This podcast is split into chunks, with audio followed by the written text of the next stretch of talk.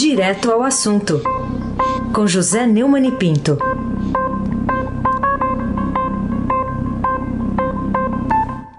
Neumani, bom dia. Bom dia. Raíssen Abac, Carolina Ercolim. Bom dia. Bárbara Guerra, Almirante Nelson e o seu pedalinho.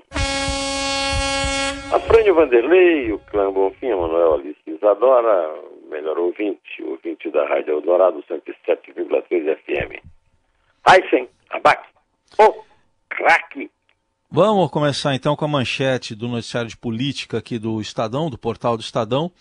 MPF, que é o Ministério Público Federal, abre investigação sobre vazamento de informações a Flávio Bolsonaro. O, o Neumann, você avalia que esse é o caminho certo para o Procurador-Geral da República, Augusto Aras, mostrar, né? Você tem criticado aqui, mostrar que, enfim, pretende desvendar a interferência política de Jair Bolsonaro na Polícia Federal?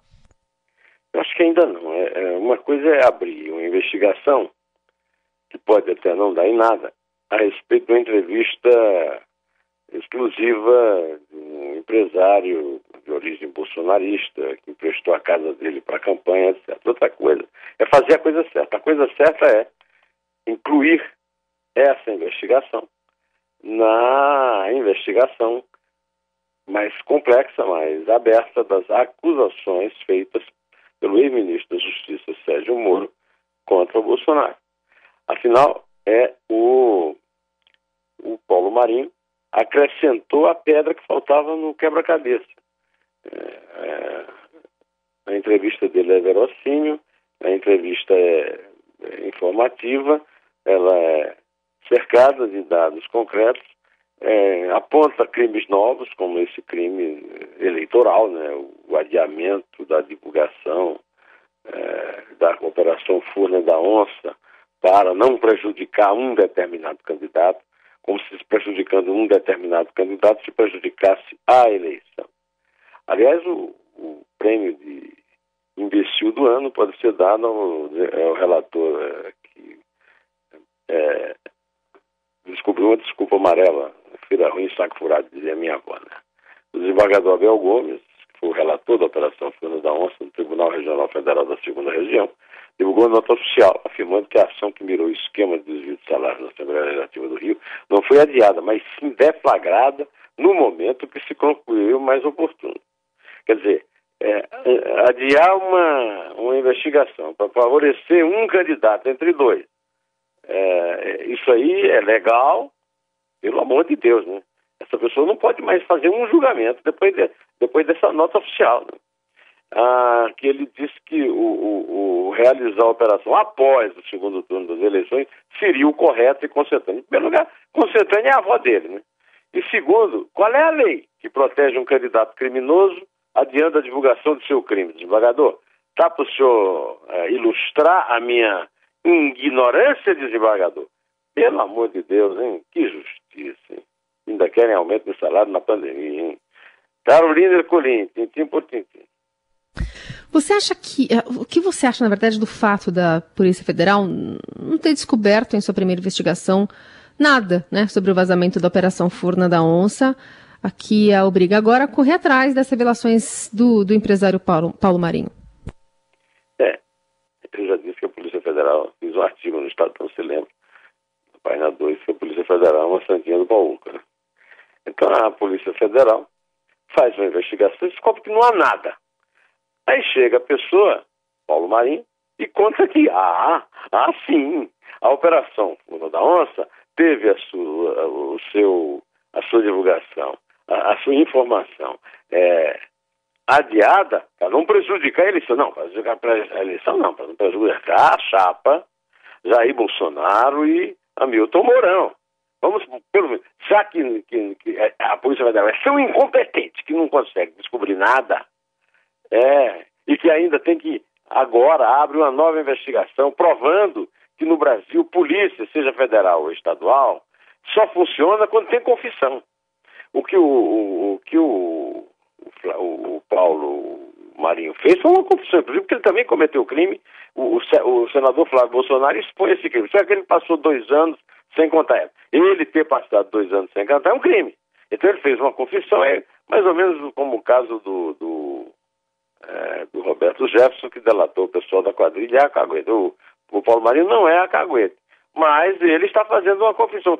Sem confissão, a polícia não resolve nada, né?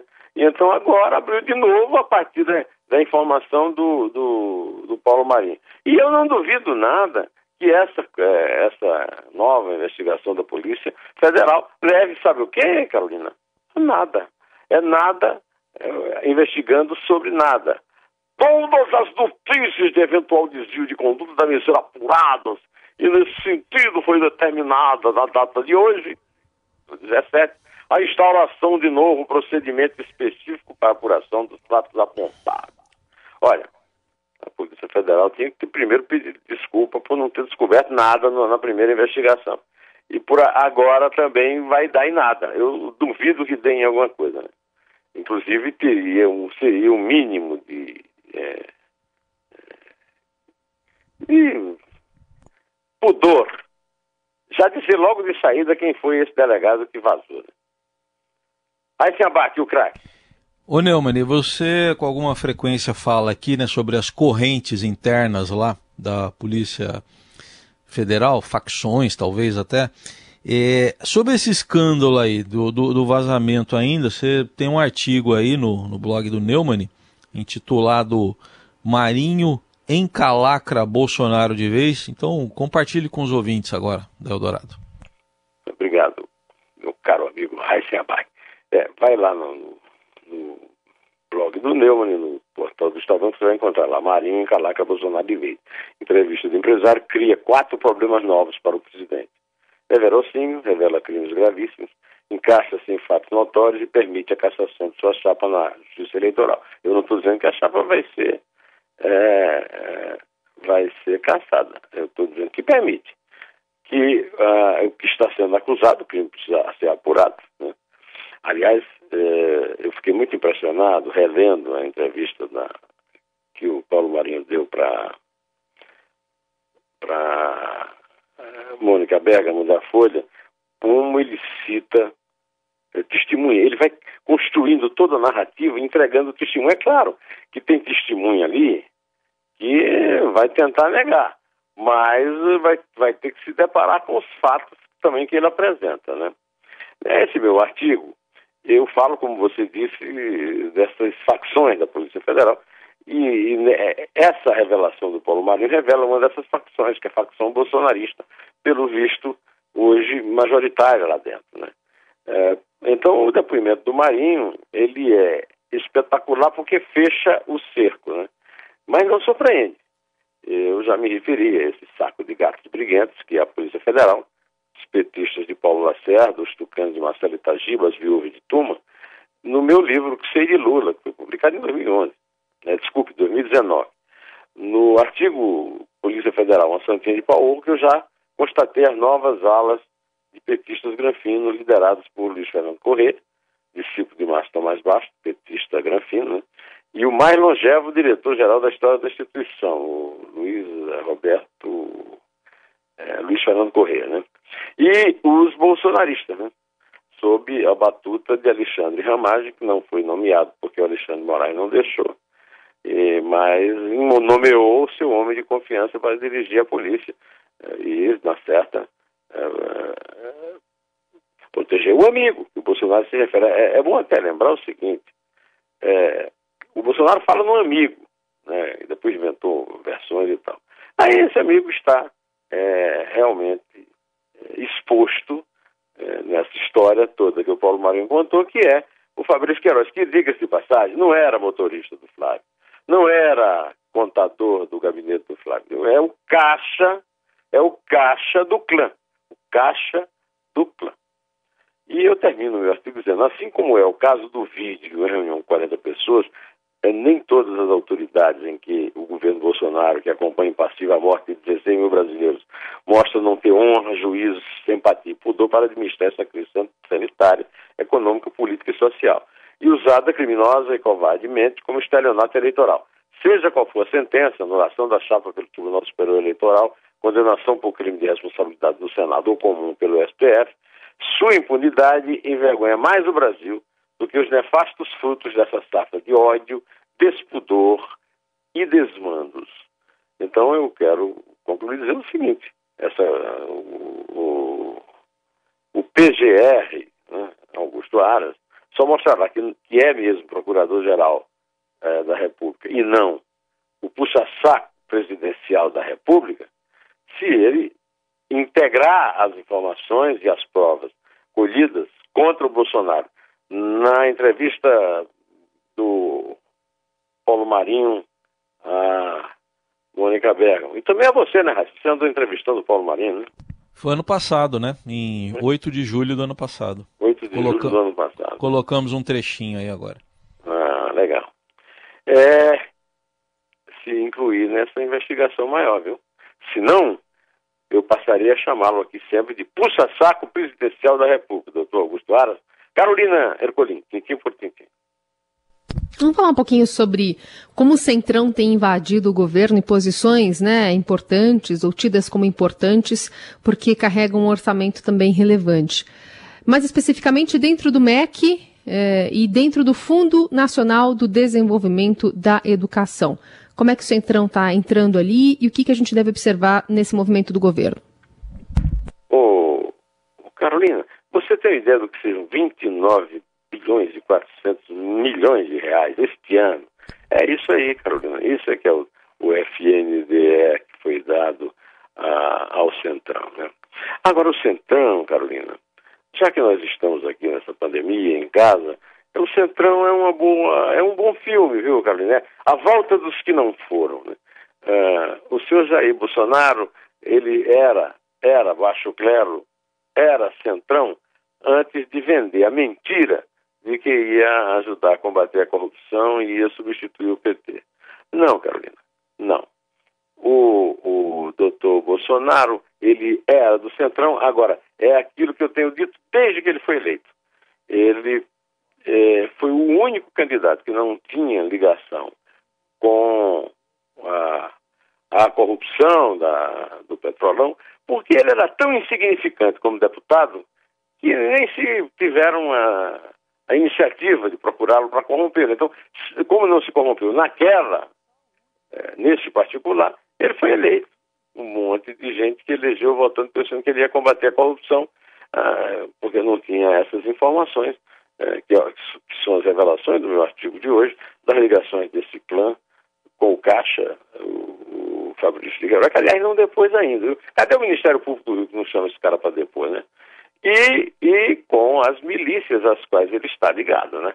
Raíssa Abac, o craque. Bom, Neumann, eu queria que você comentasse também o depoimento do ministro interino da Saúde, o general Eduardo Pazuello, sobre o esforço, né? Ele falou de um esforço conjunto entre governo federal, governadores estaduais e prefeitos. Ele falou isso na reunião virtual da Organização Mundial da Saúde. É, é, do Brasil que ele estava falando? Eu me lembro quando o, o Ipojuca Pontes gosta de contar uma história que uma vez um, um, um amigo comum nosso estava falando muita bobagem e disse assim: Cala a boca, moleque! Era o que alguém tinha pedido dessa reunião da, da Organização Mundial da Saúde para esse general. Eu, eu, tinha outro amigo, Mauro Guimarães, que infelizmente não está mais entre nós, que se incomodava muito com o tamanho das panças dos nossos generais, né? O general americano parece galã de cinema. O general brasileiro é tudo pançudo, não faz nem exercício. É tudo vagabundo de, de viver no quartel comendo, né? E aí chega esse cara e diz o seguinte: o Brasil um país com dimensões continentais e características tão diversas, temos estabelecido estratégias adequadas a cada região através do diálogo entre os três entes federativos com foco atual na região norte-nordeste do país, que são as regiões mais afetadas até o momento. A região que são as regiões, né? Além de tudo, o general Pansudo, Pansuelo, é analfabeto, um ministro analfabeto, talvez é, deve ter frequentado a mesma escola do Abraham Weintraub, é, que foi bypassado aí pelo Centrão.